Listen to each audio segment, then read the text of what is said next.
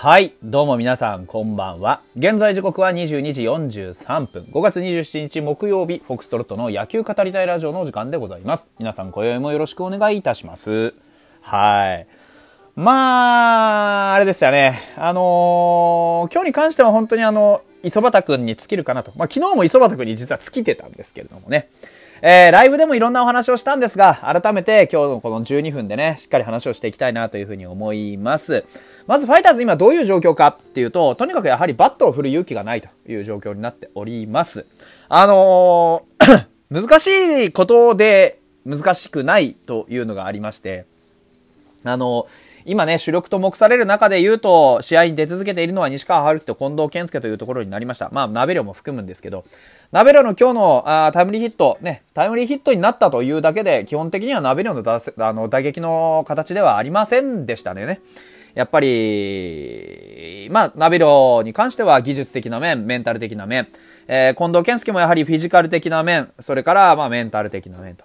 西川春樹に関しては、やはり一番でかいのはメンタルかなというふうに思います。何でもかんでもメンタル、メンタルって言いますけど、じゃあ、メンタルの何がっていうとね、やはり責任感だと思うんですよ。この、今苦しいチーム状況の中で、打てない、打てない、打てないという中でね、あバットを振らなきゃ結果が出ないんですが、バットを振ると結果が出てしまうんですよね。技術的な、あのー根拠とか、まあ、理屈的な根拠とか、フィジカル的な根拠とか、打つ根拠っていうのはいっぱい作れます。でも、やはり野球っていうのは打者が7割負けるゲームですから、そういう中でね、こう、振れば7割負けてしまうというところのプレッシャーですよね。何でもかんでもホームランを打てばいいというわけでもないですが、何でもかんでも軽打に持っていってしまうというのは、それはそれで問題があります。今日も、まあ実質、長打力の差で負けたようなもんです。うん、しっかりバットを振って、えー、ボールを遠くに飛ばすことができるか否かっていうのは、僕がずっと言い続けている長打力の不足という点と、あのーまあ、同じことですよね。うん、で、あのーじゃあなんでそれがね、メンタルの話になるのかというと、やはり西川春樹、近藤圭介、渡辺亮というのは自分たちが置かれた状況っていうのをよく分かっています。で、当然ですが、最近彼らはフォアボールを選んでいません。うん。あの、成績見てもらえばわかります。フォアボールを能動的に選ぶということは、正直言ってやめてると思います。なんで？彼らは今、打線の中核にあって、えー出たランナーを返す役割を担わないといけないということを自覚しています。つまり分かってるんですね。今自分たちが打てていないよということ。それから自分たちが、あの、打たなきゃいけないんだよというところ。それも長打であったり、えー、ランナーを置いたところでのタイムリー。でも、彼らはここ数年そういう役目を担っては来なかったメンツです。例えば、渡辺亮は5番打者だったり、えーそれ以降だったりというところで、割と、まあ、打点といった面で言えば、おまけの要素がすごく強かった。まあ、中田が打ってましたからね、その前でね。で、近藤健介や西川春樹というのは、まずもって出塁を求められていた。で、彼らはそこに特化した能力を身につけてましたよね。めちゃくちゃフォアボールを取るっていうね。うん。でも今彼らはそういうことを求められる打順にいないです。これはどういうことかというと、彼らがそういうことを求められる打順にいない。つつまり、打線の中において、えー出る役目じゃなくて返す役目になったということは積極的に振りに行かなきゃいけないということです。ですが彼らはここ数年それをやってこなかったわけですから、今彼らは打撃改造の真っ最中であると言っても差し支えがないわけですね。じゃあ、さらに奥深くそれを掘っていくと何が起こるかっていうと、やはりファイターズらしい野球って何だったっけっていうところが今ちょっと視界から抜けてしまっている。というところに行き着くと思います。何言ってんだこいつと思われがちですけど、ファイターズらしい野球っていうのは、僕がよく言っています。このことです。まず、チームの前に個、個の力です。近藤健介っていうバッターは一体どういうバッターでしたか西川春樹というバッターは一体どういうバッターでしたか？渡辺亮というのは一体どういうバッターでしたか？そういう一人一人のストロングポイント、強みを今出せていますか？出せてないですよね。そのことが今彼らがバットを上手に振れない、自分たちの形で振れないということの一番の原因だと思います。つまり彼らの色が出ていないから彼らは打てない。で、彼らが打てないから打線全体に穴ができて活発化しない。じゃあどうすればいいのよと言って彼らが返す役目になったのは間違いないんだから返さないといけないじゃないと。そうです。返せばいいんです。返すためには何が必要ですか？彼らが今まで通り打つことですよね。そしたら原点に立ち返るしかないわけですよ。西川春樹はその足を生かすためにしっかり出塁をするということ。それから近藤健介は、えー、強い打球を打つのはもちろんですが、えー、逆方向に向けたライナーという一番自分のいい形の打撃に戻すこと。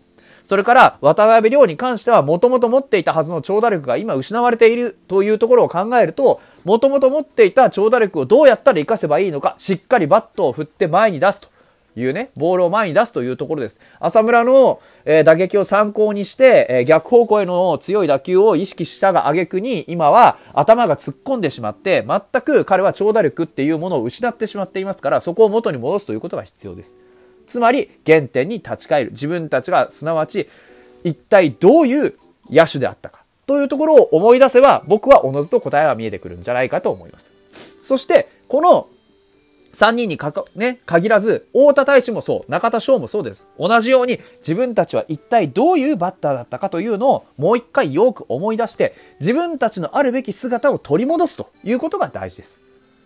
そして自分たちのあるべき姿を取り戻した彼ら主力組がボンと帰ってきた暁には何が起こるかっていうと、若手がみんなちゃんと自分の力を発揮できるようになるはずです。これはどういうことかっていうと、若手が自分たちの力を発揮するためにはミスを恐れずチャレンジしていく必要があります。でも試合中にミスをするのはとても怖いです。ね、挑戦していくってことにはそういうリスクがつきまといます。でも、後ろに頼れるベテラン、もしくは、えー、主力打者たちが待ち構えてこう言います。お前たちのミスは全部俺たちが挽回してやる。任せろ。好き勝手やってこい。ということを言える人が今はいないんですね。すなわち、今言ってた近藤、西川、えー、渡辺、太田、中田という主力の面々は、それを言えるようにならなければならないんですね。そしてそれを言えるようになった暁には、打線全体が、ね、打線で全体で今、何とかしようと思って奮起している若手がミスを恐れずにチャレンジすることができるようになるんですよ。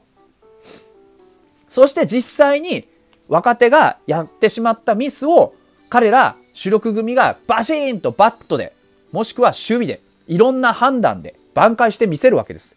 そうすると、チームは加速度的に良くなります。これだけの青写真を今描けるんです。僕だけじゃないはずです。こういうことを考えることができるのは。つまりどういうことですかって言ったら簡単なんですよ。ファイターズはちょっとした何かピースがバシッとはまる。ちょっとした誰かがパチンと切り替わる。その一つだけで劇的に良くなる可能性を未だ秘めたチームです。もう何をやってもダメだ。どうしようもない。こんなチームじゃ勝ちようがない。なんていう、そういう絶望的なチームではありません。今からこれから、ちょっとしたきっかけ、ほんのした何か一つのスパイスで、一気にひっくり返って良くなる可能性がここにはあります。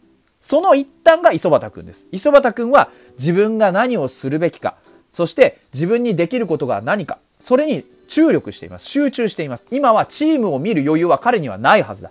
自分のやるべきことに集中している。磯端くんだから今こうやって結果が出ている。と思いませんか？磯端くんが今日3安打打ったのは磯端くんがルーキーでねドラニで今一生懸命やってうまくいってるからこの一生懸命さを忘れないようにやっていこうとしているからですよ。だから彼は自分のやるべきことに集中している。すなわち自分のストロングポイントを前面に押し出すということができているからこそね、ストライクゾーンに来た最初のファーストストライクをしっかり振っていくし、ね、何の気なしにバットを下ろして打つ気がないよっていう風に見逃したりは絶対にしませんよね。なぜなら、それは彼のバッティングじゃないからです。彼のバッティングっていうのは、しっかり打てる球を打ち、塁に出て、帰ってきて、そして守りの時には一生懸命走ってボールを取ると。そういうことです。そして、えー、叱るべきところへ返していくと。そういうことに彼は今注力できている、集中できているというか、集中せざるを得ないから、そういうふうに結果が出ている。っていうことを見ても、やはり西川春樹、近藤健介、渡辺亮は賢くて真面目だから自分たちが何をやるかを分かっているがゆえに自分たちをその役面に押し込めてしまっているんですね。そのことから自分たち自身を解放して自分たちのあるべき姿に立ち返ること。これが今一番彼らに求められているし、打線全体、チーム全体に求められていることです。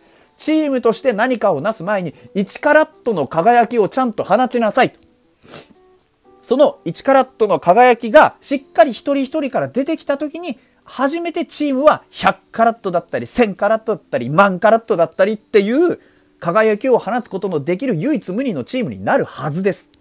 ですから、今、こんなにね、まあ、まだ交流戦始まって3戦ですから、これからどうなるか分かりません。まだ、この、2021年のプロ野球、ペナントリーグ、ペナントが始まって、まだね、半分もいってないわけですよ。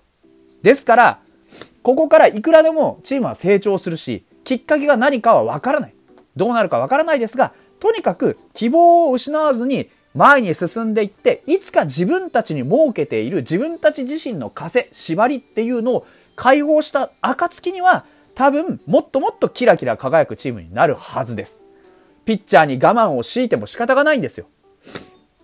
ね？エラーが気になるなんていうのは、バットが触れてない、打ってないからエラーが気になるんです。エラーは勝敗に直結しません。今日はエラーがあってもなくても、エラーの出た時点で負けてんだから。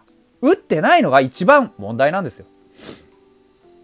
とにかく、今、チームは苦しい状態です。でも、我々も苦しい。そして、その苦しい気持ちを一緒に共有して、一緒に前を向いて戦っていくことができるのもまた、野球の醍醐味です。ね。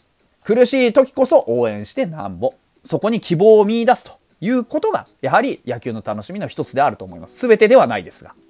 というところで、えー、課題をあぶり出したところで、本日はここまでです。